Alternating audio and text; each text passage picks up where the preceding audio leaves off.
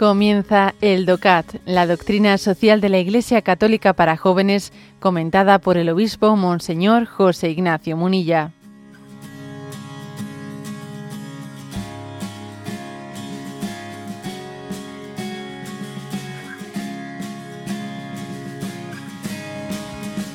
Punto 125.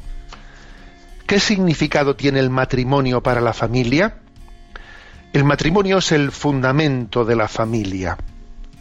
Antes incluso de convertirse en un sacramento, y por ello en un importante signo de salvación de Dios, constituye, a base de la convicción y de la experiencia de la Iglesia, la base óptima para la vida en común del hombre, mujer e hijos.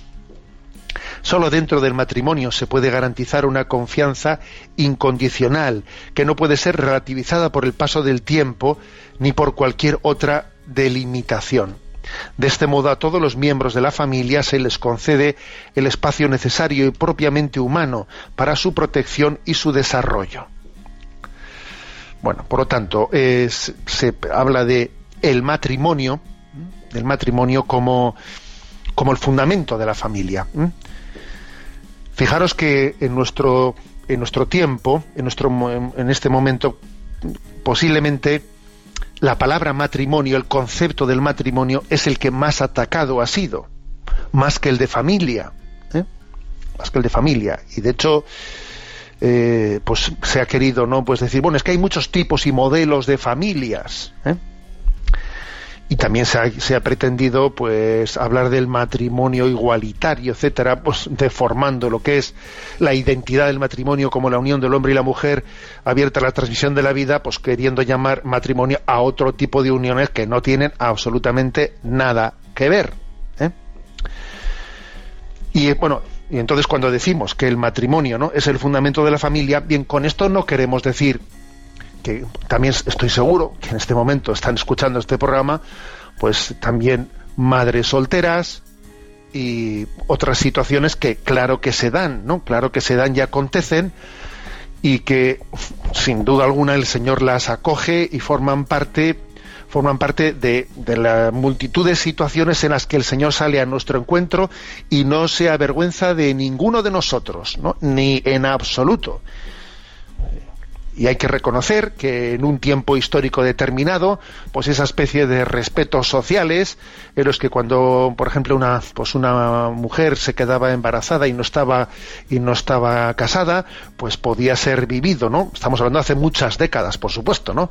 Podía ser vivido pues con tal presión social que se podían cometer errores como por ejemplo el de forzar un matrimonio eh, para tapar ese embarazo etcétera o sea hay que reconocer que hubo un tiempo en el que bueno pues el, faltó la capacidad de asumir también situaciones que aunque no sean las ideales el señor quiere en cada momento salir a nuestro encuentro desde donde estamos ¿no? y no se avergüenza de ninguno de nosotros y es capaz de redimir la historia de nuestra vida.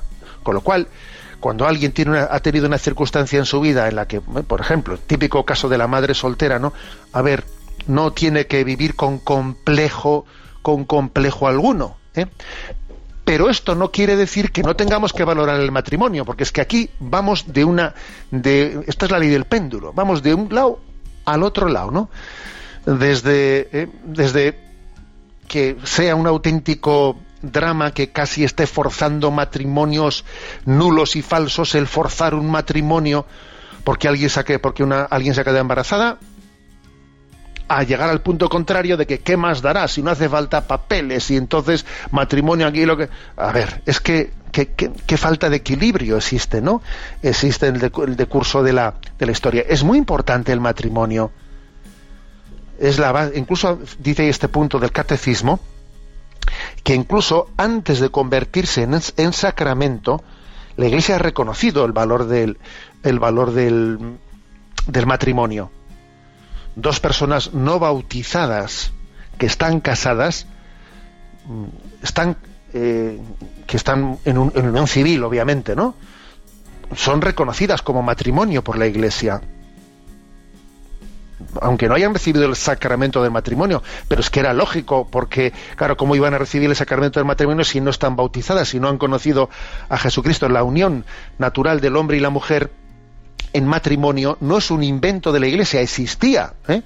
antes de Jesucristo y, el Señor ha venido a, dignificarlo ¿eh?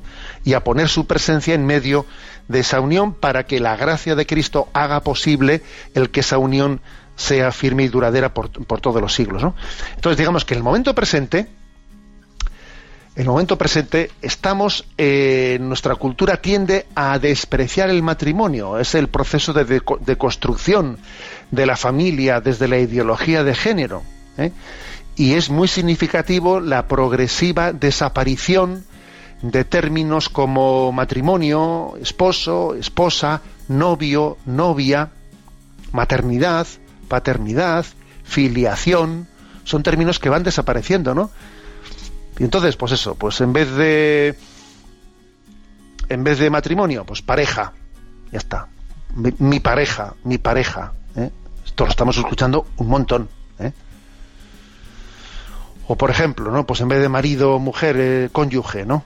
O en lugar de padre y madre, eh, se dice progenitor o en lugar de hablar de violencia doméstica, pues se habla de violencia de género. Pero bueno, igual en vez de hablar de la igual dignidad del hombre y de la mujer, pues igualdad de género, ¿no? En vez de hablar de anticonceptivos y aborto, crudamente, ¿no? Pues derechos reproductivos. En vez de hablar de aborto, hablar de libertad de elegir, ¿eh? En vez de de referir verbos como distinguir, discernir. Bueno, se habla de discriminar. En lugar de sexuado se habla de sexista. Eh, pues eso, para cuestionar el principio de autoridad o la patria potestad de los padres se habla de parentalidad o familia democrática, ¿no?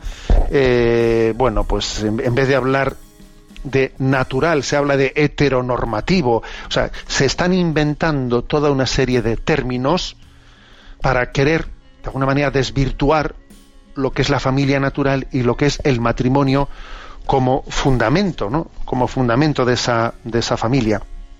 Por lo tanto, el matrimonio tiene un gran valor. Eso no quiere decir, eso no quiere decir que una vez que se ha constituido un matrimonio ¿eh?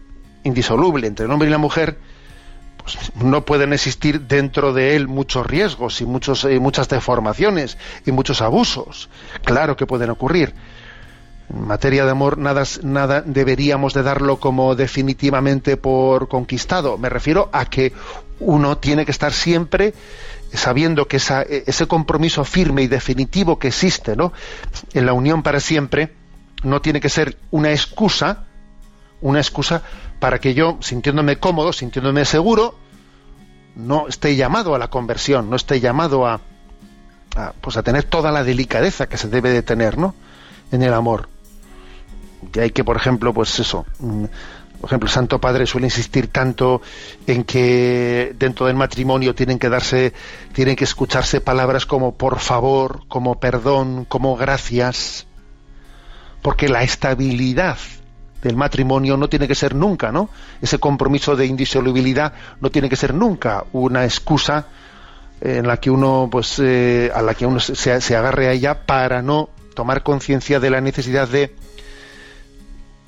de merecer el amor, de merecer el amor.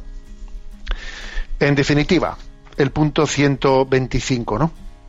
Es la gracia del matrimonio, de esa unión estable del hombre y la mujer, fundamento, fundamento de, de la familia, acordaros de cómo hablamos desde el punto de vista del sacramento del matrimonio como un vínculo, un vínculo habitado por el Espíritu Santo, en el que Dios se compromete, se compromete a que en esa unión del hombre y la mujer Él está asistiendo, asistiendo para configurar todo el resto de la familia.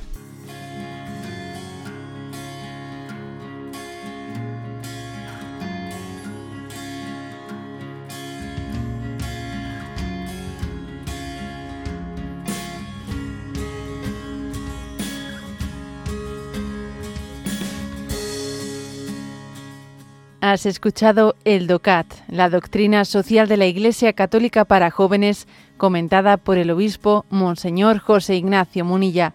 Encuentra todos los audios en radiomaria.es.